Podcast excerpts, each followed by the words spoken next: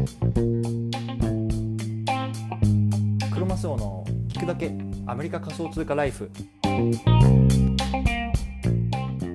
皆さんおはようございます。アメリカ西海岸在住のクロマスオです。9月13日月曜日の今日も早速聞くだけアメリカ仮想通貨ライフ始めていきたいと思います。よろしくお願いします。早速今日のテーマなんですけれども今日はエルサルバドルに移住する人は増えるのか海外移住の手引きこういうタイトルでお話ししていきたいと思います。実はね今日はねちょっと釣りタイトルだけでエルサルバドルに住むに住むにはどうしたらいいかっていうねそういう内容ではないんですよね。なんであのエルサルバドルに住みたいんだけどどういう住み方ができるのかとか移住の仕方があるのかみたいなね期待してる方はねもうここで来てしまって大丈夫かなと思います。でね、まあ、あの最近仮想通貨界隈ではこのエルサルバドルっていう国のことをよく聞くので、まあ、ちょっとねこれを使ってみたっていうことなんですけれども、まあ、今日のね対象のリスナーさんは海外移住したいなとかどんなプロセスを踏めばいいんだろうなみたいなそんなねざっくりしたね疑問を持ってる方向けのね内容に、ね、なっています。で僕自身は、まあ、アメリカにね7年8年ぐらいね住んでいて、まあ、永住してるんですけれども今のところね日本に帰る気もないですし、まあ、どういうふうにしてこういうようなねあの環境に至ったのかっていうところもね絡めて話していこうかなと思いますのでね是非聞いてみてください。ということで早速なんですけれどもまずね今日の話の趣旨なんですね。で今日は、えっと、海外移住の手引きっていうところで、まあ、ざっくりね、まあ、2つの住むあのメリあの、えっと、ステップにね分けて話していきたいと思います。一つ目はねどう住む国の選び方ですよね。具体的に言うと、まあ、治安とか言語とかインフラ環境とかねどうやって見ていくのっていうところで2つ目はねじゃどうやって住むか、まあ、具体的には、まあ、ビザをとか滞在許可証っていうのをどうやって入手するかっていうところですね、まあ、この辺りについてもね話してみたいなと思いますのでよろしくお願いします。はい、じゃあね本題の前なんですけれどもこの番組は仮想通貨を生活の一部にっていうのをモットーに音声を通じて主にアメリカでの仮想通貨に関する情報を発信しています。仮想通貨って怪しくないとかギャンブルだよねとかそんな風に考えてるリスナーさんが少しでもあ仮想通貨って面白いねと思ってくれたら嬉しいですそれでは早速本題いきますでそもそものニュースなんですけれども、まあ、さっきも言ったようにねエルサルバドルが、最近仮想通貨界隈では熱いですよっていうことですよね。で、まあ、あの先日の昨日のニュースかななんですけれどもエルサルバドルがこうビットコイン投資家の税金を優遇しますよっていうニュースが出てきたんですね。で、まあ、これって明らかにそう海外からこううちに来てくださいよっていう投資をね誘致するような内容になってるんですよ。まあ、簡単に言うつまりねその、まあ、うちの国に来てくれたら、まあ、税金払わなくていいですよとか優遇するからねっていうことなんですよ。じゃあこれ何がね国にとっていいかっていうと、まあ、海外からこう人が来るじゃないですか。でまあ、あのその人たちが来ることによって、まあ、例えば道路が整備されたりとかこうレストランがねいっぱいできたりとかこうインフラであったりとか産業っていうのが活性化するんですよね。でじゃあそれってあの何がいいのかっていうとやっぱり現地の人がさそういうようなま、道路工事であったりとかさあのレストランのウェイトレスさんとかさもしくはさレストランをま経営したりとかっていうこう現地の人がこういう産業とかに関わってくることによって、まあ、恩恵があるわけですよね彼らにも。でその彼らが豊かになることによってどんどんどんどんこう消費をあの経済を回していくことによって、まあ、最終的にはこう国自体が発展していくっていうようなね発想だと思うんですね。うん、でねまあ、このニュースがもともとの土台になってるんですけれどもじゃあこういうニュース聞いて皆さんはじゃあエルサルバドルに住みたいですか？移住できますか？っていうようなねところが最初の、まあ、ファーストクエスチョンなんですよね。うんでね、僕はね、うん、ちょっと難しいかなできないなっていうのを思ったんですね。じゃあそれがね今回話していく、まあ、こういう海外移住の手引きみたいなところにつながっていくんですけれども、ね、ここからね具体的に見ていきたいと思います。じゃあね、じゃあ海外移住どうやってやったらいいのかなっていうところなんですけども、まず結論ですね。まず1つ目、行きたい国を先に決めましょう。2つ目、その国の状況を調べる。そして3つ目、どうやって滞在できるか調べる。このね、3ステップで進んでいけいけたらいいんじゃないの？っていうところがね、まあ僕からの提案ですね。じゃあ早速見ていきたいと思うんですけれども1つ目行きたい国を先に決めようということですよね、うん、僕はねまずこれありきなんじゃないかなと思うんですよね。例えばさじゃサッカーが好きだからスペインに住んでこう毎週ねあのリーガ・エスパニョール見たいなとかさ。じゃあ例えばさじゃ南国が好きだからこう毎日ビーチ沿いであの仕事をしたいからじゃあ例えばねタヒチ行きたいなとか、まあ、そんなねあの青写真から描くのがいいんじゃないかなと思うんですよね。で今回のさエルサルバドルみたいにさじゃ税金が安いからそこに行こうとかってね、まあ、まあそれはそれでいいと思うんですけど、まあ、僕はどっちかっていうとなんかそういう税金がうんぬんっていうよりもなんかサッカーが好きだからとかスキーが好きだからとかなんか映画がね、あの美術が好きだからとかなんかそういうようなねこう自分の好きなことありきで、まあ、先に決めた方がねいいんじゃないかなっていう気がしてます、うん、だからねまずはねあのじゃどんな国で住んだら楽しい自分が楽しいのかなワクワクするのかなっていうここをね前提に考えていくのがいいのかなと思います。うん。でね2つ目なんですけれどもじゃその国の状況を調べようってことなんですね。うん、特にね僕が考えてるのは4つですね。1つ目が治安2つ目が言語3つ目がインフラ環境そして4つ目が将来性この辺りをねこう総合的に考えてみるのがいいんじゃないかなと思うんですよね。最初の例えば治安なんですけれども特にねこれ家族がいる人は大事ですよね例えばねお子さんとかさあの奥さんとか旦那さんがねこう一緒にこう来る場合とかってさやっぱり自分がさこう例えば仕事とかしてさこう生活のあの基礎をさやってる時にさ例えばねあのもうすごくなんか銃がさあの蔓延してるようなさ社会とかってちょっとやっぱりさ仕事に集中できなかったりすると思うんですよねなのでやっぱりそういう治安面っていうのは非常に重要かなと思うんですよね。で2つ目は言語ですね。僕の場合は特に。で僕の場合はまあそんなあのアメリカに来た当初もそうだったんですけれども英語しか、まあ、言語としては、まああのまあ、できなかったんですよね。であの中にはねじゃあフランス語できるからフランス語圏とかさスペイン語ができるからスペイン語圏っていう方もいると思うんですけれども、まあ、僕はだから英語圏にまあ基本的には絞ってた。であとはその言語が好きな方っていうのはま現地で習得するからまあ何でもいいよみたいな。そういう考えのもねまあありかなとは思います。うん、でね3つ目がインフラ環境ですねこれはね結構大事で、まあ、僕はねあのやっぱ飯は結構大事かなと思ったんですよね。うんあのまあレストランに行って、まあ、そこそこのものが食えるとかあのきちんと食材が手に入ってこう自分でね料理できるみたいな、まあ、そういうところはまあ僕にとっては大事だったんですよね。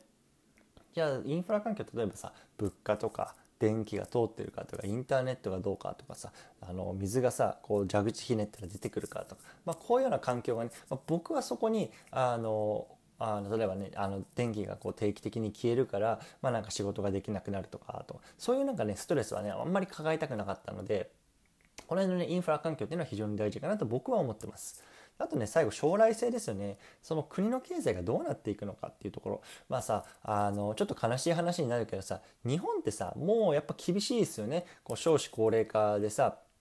どんどんどんどん高齢者が多くなってさそれを支える現役世代っていうのがもう全然生まれてこないっていう中でさじゃあその国がさじゃあ発展するかっていうとなかなか難しいですよね。で一方でさ、まあ、アメリカなんかもそうなんですけど、まあ、結構人口の流入がこうあるしこう人もどんどんどんどん生まれてるのでやっぱり未来は明るいですよね。でかつね GDP の成長率とか見てもまあまあ年間ね 3%5% とかでこう成長しているので、まあ、その辺がねどうなっていくかっていうのはね結構大事かなと僕は思ってます。はい。じゃあね、最後3つ目いってみたいんで、行ってみたいと思うんですけれども、一回ね、ここでね、チャプター区切りたいと思います。最後3つ目なんですけれどもじゃあどうやってそこに滞在できるかっていうのを調べるというところですねこれがね結構ねキーになってくるんですね最後なんですけれどもでまあやっぱりさじゃあフランスに住みたいなってなってもさじゃあどうやってそのフランスに住むのっていうことなんですよねこれがねいわゆるまビザの問題なんですよで、まあ、国によってなんですけれども、まあ、アメリカの例で出すとアメリカは結構ビザとか滞在っていうのはま難しいです。っていうのはあのやっぱりねこう自国の産業とか自国の人っていうのをこう、まあ、守るっていうのがこう大前提にある国なので、まあ、あの海外から来た人にこう雇用を上げるぐらいんだったら、まあ、まずは地元の人を優先的にま採用しますよとかあの働き口をしますよみたいな感じがまメインなんですよね。なのでこうアメリカに来るってなると、ま、本当にね特殊技術例えばさ野球選手なんかはこう野球をするっていう能力があるから来れるわけですよね。で僕なんか最初にアメリカに来た時は、まあ、その日本の、まあ、スペシャリティをこうアメリカで生かして、まあ、アメリカのあの、えっと、市場でこう還元していくみたいな、まあ、ビザだったんですよだからあのそこがね、まあ、簡単にできるのかできないのかみたいなところはねやっぱり調べていく必要があるかなと思いますね。うんじゃあこれ今まで3つ話してきたんですけれどもじゃあ僕のケースにねあの当てはめてみてちょっと話最後話してみたいなと思いますね。で僕はね実はもともとアメリカってあんま興味なかったんですよね。でどっちかっていうと先進国よりも、ま、発展途上国みたいなところの方がこうなんか活気があっていいのかなみたいな思ってましたでもね、まあ、正直そこもまああの曖昧で、まあ、海外ならどこでもいいと思って思ってたんですねっていうのはまあやっぱりそのもともと僕は日本にずっといるつもりでしたからあの人生経験として、まあ、日本にどうせねあの最後死ぬ時にいるんだったらじゃあ5年10年ぐらいは海外いてもね人生経験としていいんじゃないかなっていうところでね、まあ、海外に行きやすい会社っていうのをねあの選んだんですよね。でまあねあの今考えるとまあフリーランスとして海外出たらいいんじゃないのみたいな意見もあると思うんですけどなんかね自分の力で勝負するっていう発想はねまあなんか日本人らしいというかまなかったんですよね。うん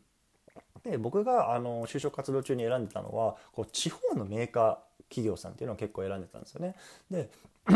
あのメーカーっていうのはさ、まあ、最近ちょっと衰退してるけれどもまだまだやっぱりね日本のお家芸であるんですよね例えばさトヨタとかさソニーとかってやっぱ大きなさメーカーさんはあるよでさでもさ彼らもさその使ってる部品とかっていうのは割とさこう日本のさなんだろう町工場とかさ、まあ、地方のさ工場とかでさやっぱりいい技術を持ってる会社があるので、まあ、そういうようなねこう地方のメーカー中小企業とかっていうのもね結構ね海外に現地法人とかあったりするんですよ。うん、でさあのそういう現地法人、えっと、会社に入るとやっぱりさ結構働いてる人たちってこう地元愛が強くてこう地元だから就職してきましたよみたいな人が多いんですよね。だからそういう会社に行くとあの海外に行きたいですとかって意外とね競争率が低くて簡単に行けるんですよね。で僕もそのあの例だったんですけどだからね、こう、じゃあ海外に行きたいから、じゃあ総合商社ですとかって、こう就職活動すると、やっぱさ、総合商社に入ってくる人たちってみんな海外行きたいから、総合商社に例えば入れたとしても、その後のやっぱりね、競争率が高いと、高いって聞いてるんですよね。だからそういった面でも、まあ、あの地方のメーカーっていうのは割とねこう海外に行くと、まあ、その雇われていくっていう場合はね行きやすいなと思ってます。うん、じゃあね今まであの今ならどうするかっていうところはねまあその考えてみたんですけれどもやっぱりねまずその国に住むっていうのがねやっぱ大事なんですよねそのビザの問題なんですけども。なのでそのじゃあ例えばアメリカに行きたいってなったらこうアメリカでこうあの人を探してますみたいなこう現地の企業を僕は探すかなと思うんですね。で中には、まあ、ぜひ日本日本から来てほしい。じゃあそれだったらビザ出すよみたいな会社もあると思うのでもうアメリカの例えば LinkedIn とか、まあ、そういうような就職サイトに行っててでそこでま人を探してみるっていうところであのビザも発行しますみたいなそういうなんか相当をかけて僕はなら今探すかなと思います。はい。じゃあね、ちょっと今日はね、こんな感じで、あ、全然エルサルバドル関係なくなってしまったんですけれども、最後まとめていきたいと思います。今日のテーマはね、エルサルバドルに移住する人は増えるのか、海外移住の手引き、こんなね、内容で話してきました。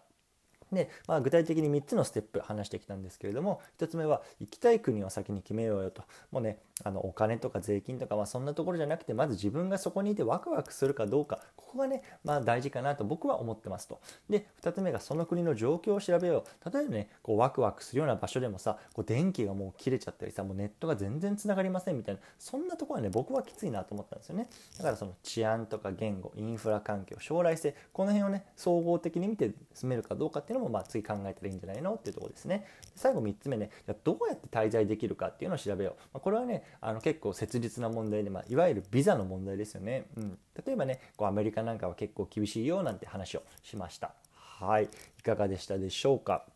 ということでね、今日の合わせて聞きたいなんですけれども、今日の合わせて聞きたいは、息抜き会、全市民にビットコインを配布する街に引っ越したいかどうか。こういうようなね、テーマで過去に話してます。これ実はねアメリカの、まあ、ある都市でこう全員市民皆さんにビットコインを配布しますよみたいなねあの市が出てきたんですよね。でそれによってねこう引っ越したいか引っ越したくないかみたいな論争があったのでちょっとここのテーマをね元に話しているような回がありますので概要欄にリンクを貼っておきますので是非ね合わせて聞いてみてください。はい。最後ね告知だけさせてください。この番組ではリスナーの皆さんからのサポートを募っています。アンカーのページのサポートというところをクリックすると月額99セント、まあ、約100円からサポートしていただくことができます。皆さんのサポートでより聞きやすいの機材の購入とかコンテンツの拡充に当てたいなと思ってますのでサポートしてもいいよということはね是非よろしくお願いします。はい、ということでね僕はブログとかツイッターとかね他の SNS でもこういう仮想通貨に関する情報を主に発信しています。概要欄にリンクを貼っておくので興味のある方はいいねとかコメントとかフォローっていうのをよろしくお願いいたします。はい。でね、あの今日雑談なんですけれども先日来ねこう NFT、NFT ってなってるんですけれどもあのねおかんがね着々と作ってねこうあの毎日ね何作品か送ってきてるんですけれども、まあね、昨日新しく着手したのがいわゆるなんだろうアニメーションこうパラパラ動画みたいな感じでこう3つあの画像を作ってそれをねこうムービーみたいなアニメーションにするとこうなんかあの動いてるように見えるみたいなやつをね新たにトライしてみました僕のねあのツイッターでもね拡散してるのでぜひ気になった方はねあの僕のツイッター欄からね、見ていただくと見れると思いますので、こちらも概要欄貼っておくのでね、まあ、ぜひ興味ある方は見てみてください。ということでね、あのー、それではね、今日はこの辺にしたいと思います。皆さんも素敵な一日をお過ごしください。クロマスオでした。バイバイ。